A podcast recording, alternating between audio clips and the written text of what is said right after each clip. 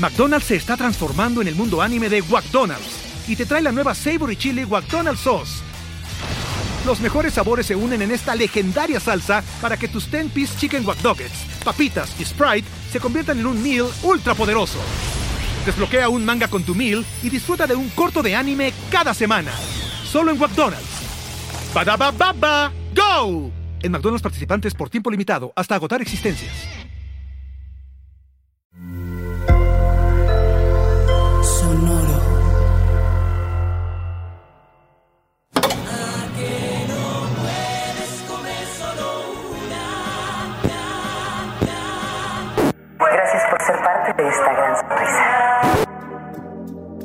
Dar una lección a un cliente, lo único que el chef logró fue que el cliente se pusiera aún más exigente con el chef. De este duelo de egos nació la botana más crujiente y más amada de la historia.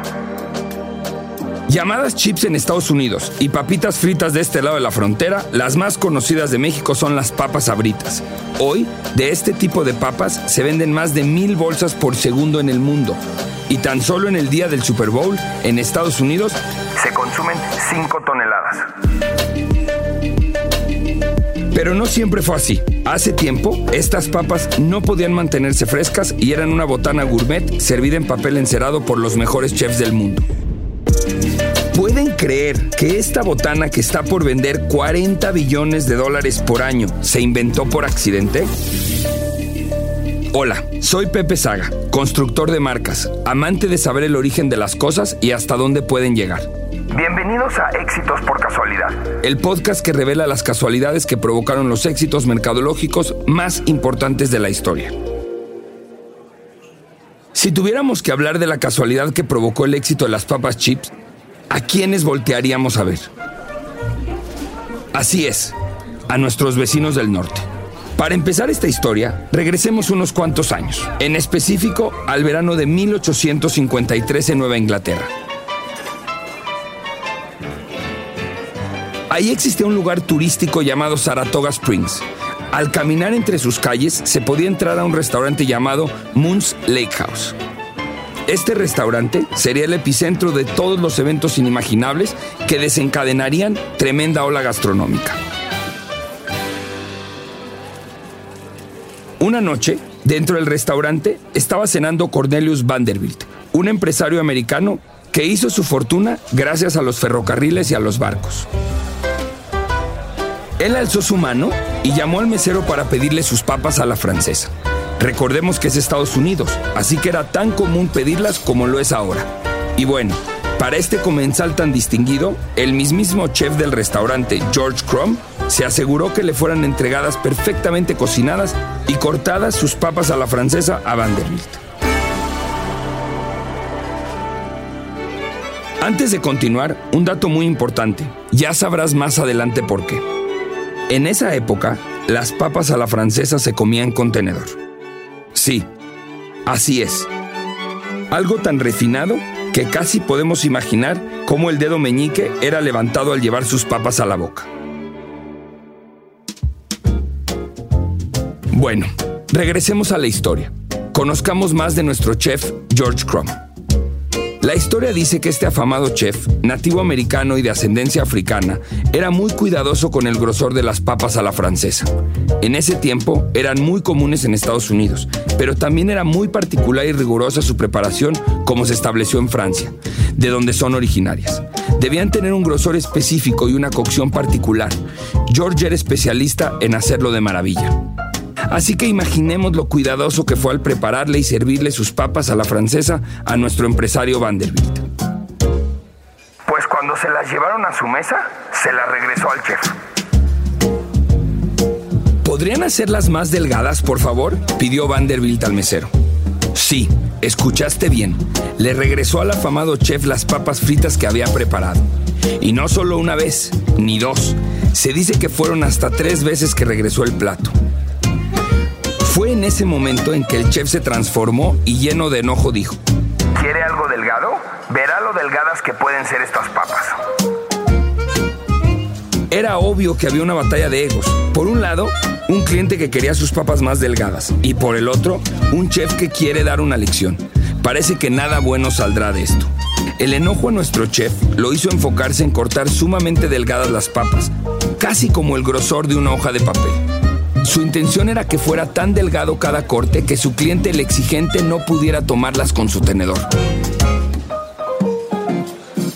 Por esto les dije que el dato del tenedor era importante. El chef estaba realmente obstinado en darle una lección. Sí, a su propio cliente.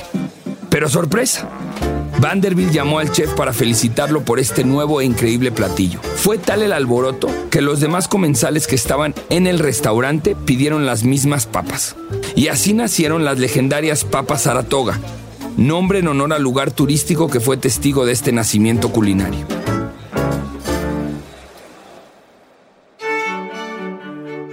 Estas papas iniciaron siendo un snack de ultralujo. Las Saratoga Chips fueron un alimento gourmet servido en los hoteles y restaurantes más finos de Estados Unidos. Por ejemplo, cenar en el Cadillac Hotel en Detroit te permitía disfrutarlas con sus platos principales. No estaban al alcance de cualquier persona. Si eras de los adinerados pasajeros del lujoso Berengaria, podías comerlas al pedir su famoso faisán asado. Las familias más ricas instruían a sus cocineros personales para que lograran crear tan especial platillo. Claro, no sin antes haber comprado una charola de plata de la marca Tiffany para poder servir las papas a la toga a sus invitados.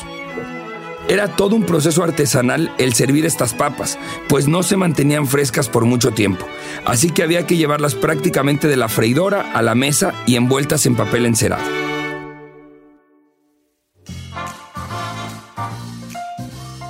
Todo el mundo se corrió el rumor de esta nueva experiencia y muy pronto empezaron a servir tan famosas papas en las mesas de todo el planeta. Sin embargo, seguía la limitante de tener que servirlas inmediatamente. Así que las compraban a granel, las vendían por kilo y se exhibían en costales, barriles de madera o recipientes de cristal. Esto solo se podía encontrar en lugares llamados mom and pop shops.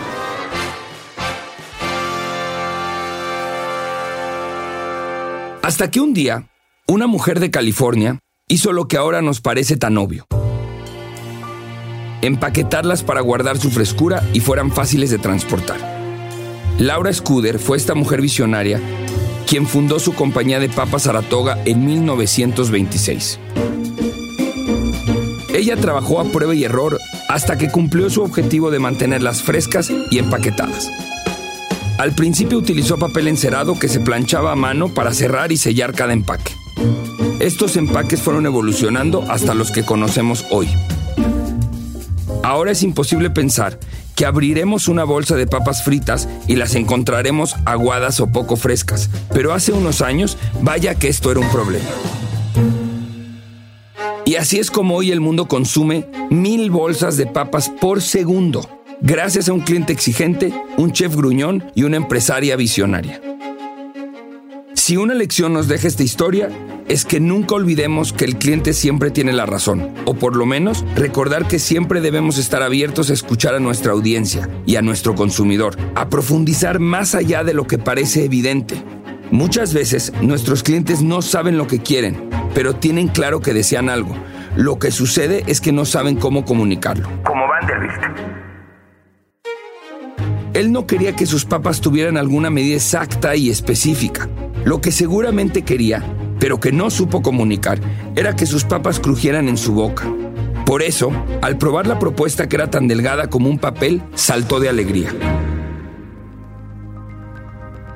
Si el chef George Crumb hubiera ignorado la crítica al grosor de sus papas, y en lugar de eso, hubiera tenido la calma para analizar lo que estaba detrás de la exigencia de su cliente, tal vez se hubiera ahorrado enojos y ganado tiempo para descubrir otras grandes oportunidades. Pero al final, la riña sin sentido de estos dos personajes fue la casualidad que provocó la creación del snack más consumido del mundo. Uno de los revolucionarios del mundo, Steve Jobs, insistía en que los clientes en realidad no saben lo que quieren hasta que se los enseñas. Si revisamos con atención esta historia de las papas fritas, nos daremos cuenta de que Steve tenía toda la razón.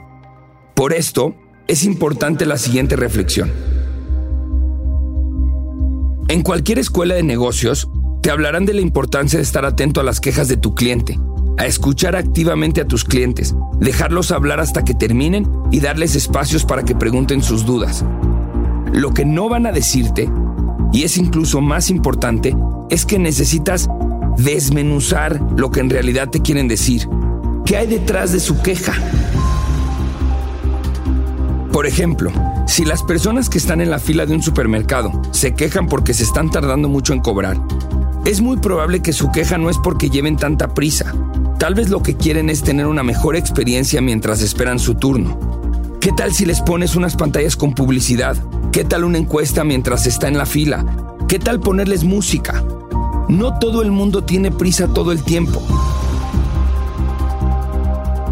Pero una vez que tienen algo que no tenían antes, la sensación de mejora es inminente. Por eso, de nuevo, la importancia de estar atentos y ver más allá de lo que es evidente. No podemos despedirnos de este episodio sin hablar de la versión mexicana de las papas Saratoga. Nuestra versión. Sí, las que nos dieron aquel famoso eslogan de a que no puedes comer solo una. Las que pusieron a bailar a Lucerito y a Luis Miguel en aquellos comerciales de los 80. Esta emblemática marca inició operaciones en 1943 por Pedro Marcos Noriega y su esposa Doña Guadalupe. El nombre de Sabritas es la contracción de las palabras sabrosas y fritas. Sí, así de simple, como lo fue también su modelo de negocio que utilizaba bicicletas para repartir las bolsas amarillas llenas de papas. Exacto, era como un rapi, pero de hace casi 100 años.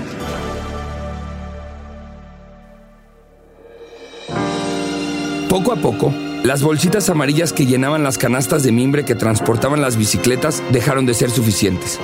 Cada día pedían más y más. Así que se decidió abrir una fábrica. Para 1965, cuando Frito Lay y PepsiCo se fusionaban en Estados Unidos, un año después y por casualidad, se le presentó una oportunidad a Guillermo, el hijo del fundador de Sabritas, para hacer crecer a la empresa, la cual era aceptar que su marca formara parte del portafolio internacional de productos de este par de gigantes mercadológicos. Y así es la historia de los éxitos, una casualidad.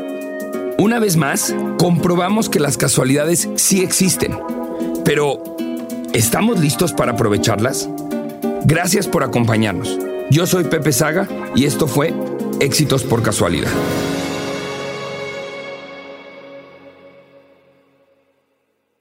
Hello, it is Ryan, and I was on a flight the other day playing one of my favorite social spin slot games on chumbacasino.com. I looked over the person sitting next to me, and you know what they were doing? They were also playing Chumba Casino. Coincidence? I think not. Everybody's loving having fun with it. Chumba Casino is home to hundreds of casino style games that you can play for free anytime, anywhere, even at 30,000 feet. So sign up now at chumbacasino.com to claim your free welcome bonus. That's chumbacasino.com and live the Chumba life. No purchase necessary. VGW Group. Void were prohibited by law. See terms and conditions. 18 plus. You've worked hard for what you have your money, your assets, your 401k, and home. Isn't it all worth protecting? Nearly one in four consumers have been a victim of identity theft. Lifelock Ultimate Plus helps protect your finances with up to $3 million in reimbursement. LifeLock alerts you to identity threats you might miss, and if your identity is stolen, your dedicated U.S.-based restoration specialist will work to fix it. Let LifeLock help protect what you've worked so hard for. Save 25% off your first year on LifeLock Ultimate Plus at lifeLock.com/aware. Terms apply.